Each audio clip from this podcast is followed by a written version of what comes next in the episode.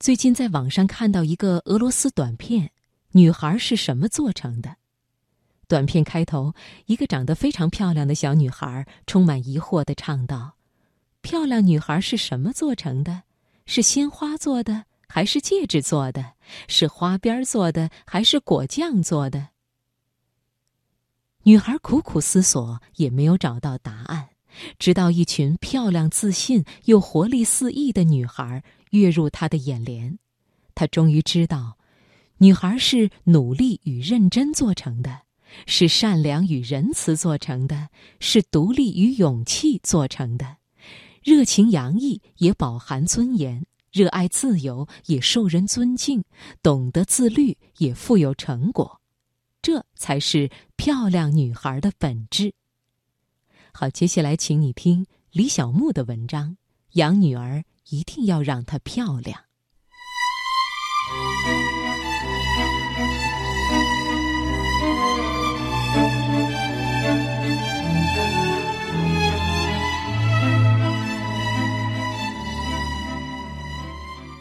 女孩爱漂亮，这无可厚非，爱美之心人皆有之。只是女孩要知道。过度的在意眼睛够不够大，鼻梁够不够高，衣服够不够新潮，它会成为人生活的漂亮的负担，这绝不是捷径。漂亮自有其更深的内涵，漂亮的前提是得体。设计师黑玛亚说：“如果不得体，没有人会欣赏你的漂亮。”穿着是表达自己的工具。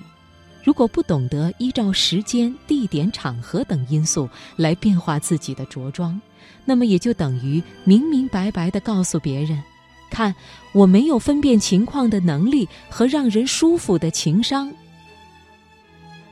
女孩都渴望漂亮，但不是每个女孩都知道，不得体的漂亮比不漂亮更加失败。除此之外，气质是一个很玄妙的东西。它有既让人舒服又让人不敢靠近的吸引力。我认识一对双胞胎姐妹，两个人一样的长相，却是不一样的颜值。很明显，姐姐因为独特的气质而更加漂亮。我很好奇，同一个环境下的姐妹，姐姐的气质又是从何而来的呢？渐渐的，我发现姐姐做日常生活中的任何琐碎小事都非常认真。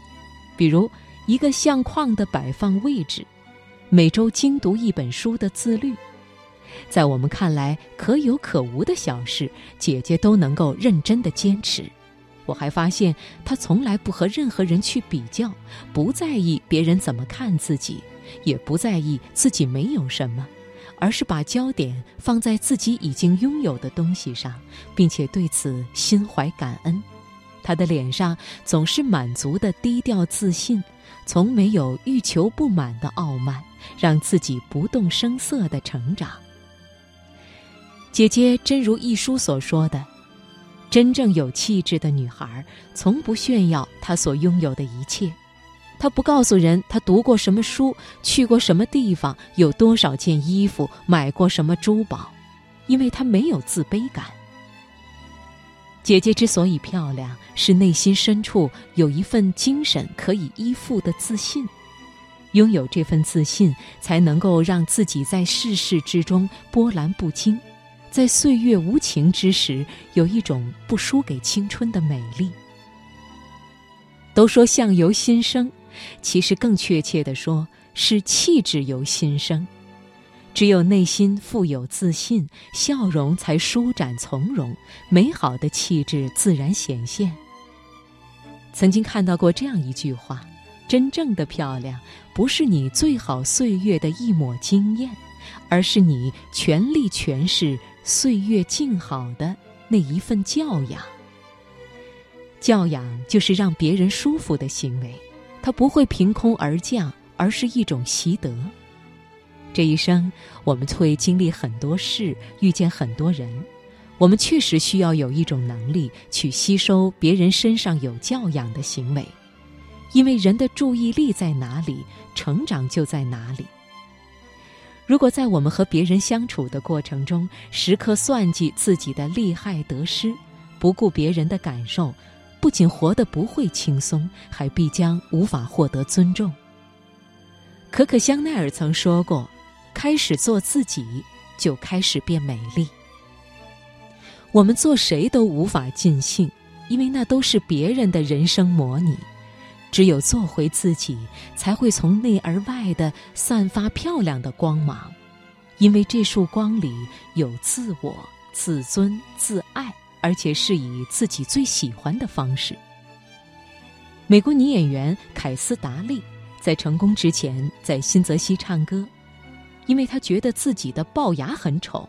每次公开演唱时，他都会努力地把上嘴唇拉下来，盖住突出的牙齿，以便使自己漂亮一些。结果，他总会因此而大出洋相，并且严重影响了大家对他歌唱水平的评价。一位音乐家听出了他的天分，也看出了他的问题，于是很直率地对他说：“要知道，观众想欣赏的是你的歌声。”你只需要把你的歌唱好就行了，根本就不用去管其他的东西。那一次，他决定忘掉自己的龅牙，全情的唱一次，看看结果到底会怎么样。这时，观众才猛然发现，他的歌声竟然如天籁一般。凯斯一夜爆红，而那几颗一直被他视为不能见人的龅牙，也成了独一无二的美。与其费尽心思制造一个漂亮面具，不如大大方方的做自己，因为相比前者，后者反倒更容易让你获得所希望的东西。我们越成长，越会发现，在今天社会的所有关系当中，人和自己的关系才是最重要。如果我们搞不清楚自己是谁，就会很快的迷失方向，从而会很痛苦。又何谈漂亮？就像卓别林说的：“做自己，心生欢喜，用我的方式，以我的韵律。有一种漂亮，从不随波逐流，只安然做自己。”亲爱的女儿，你一定要懂得：你的眼睛可以不大，但眼神可以漂亮；面容可以不够美貌，但神态可以漂亮。身材可以不热辣，但举止可以漂亮；任繁华喧嚣诱惑，坚守初心可以漂亮。我们认同长得漂亮不如活得漂亮，因为真正的漂亮绝不是直白的感官，而是你的故事，它源于灵魂的丰富和坦荡。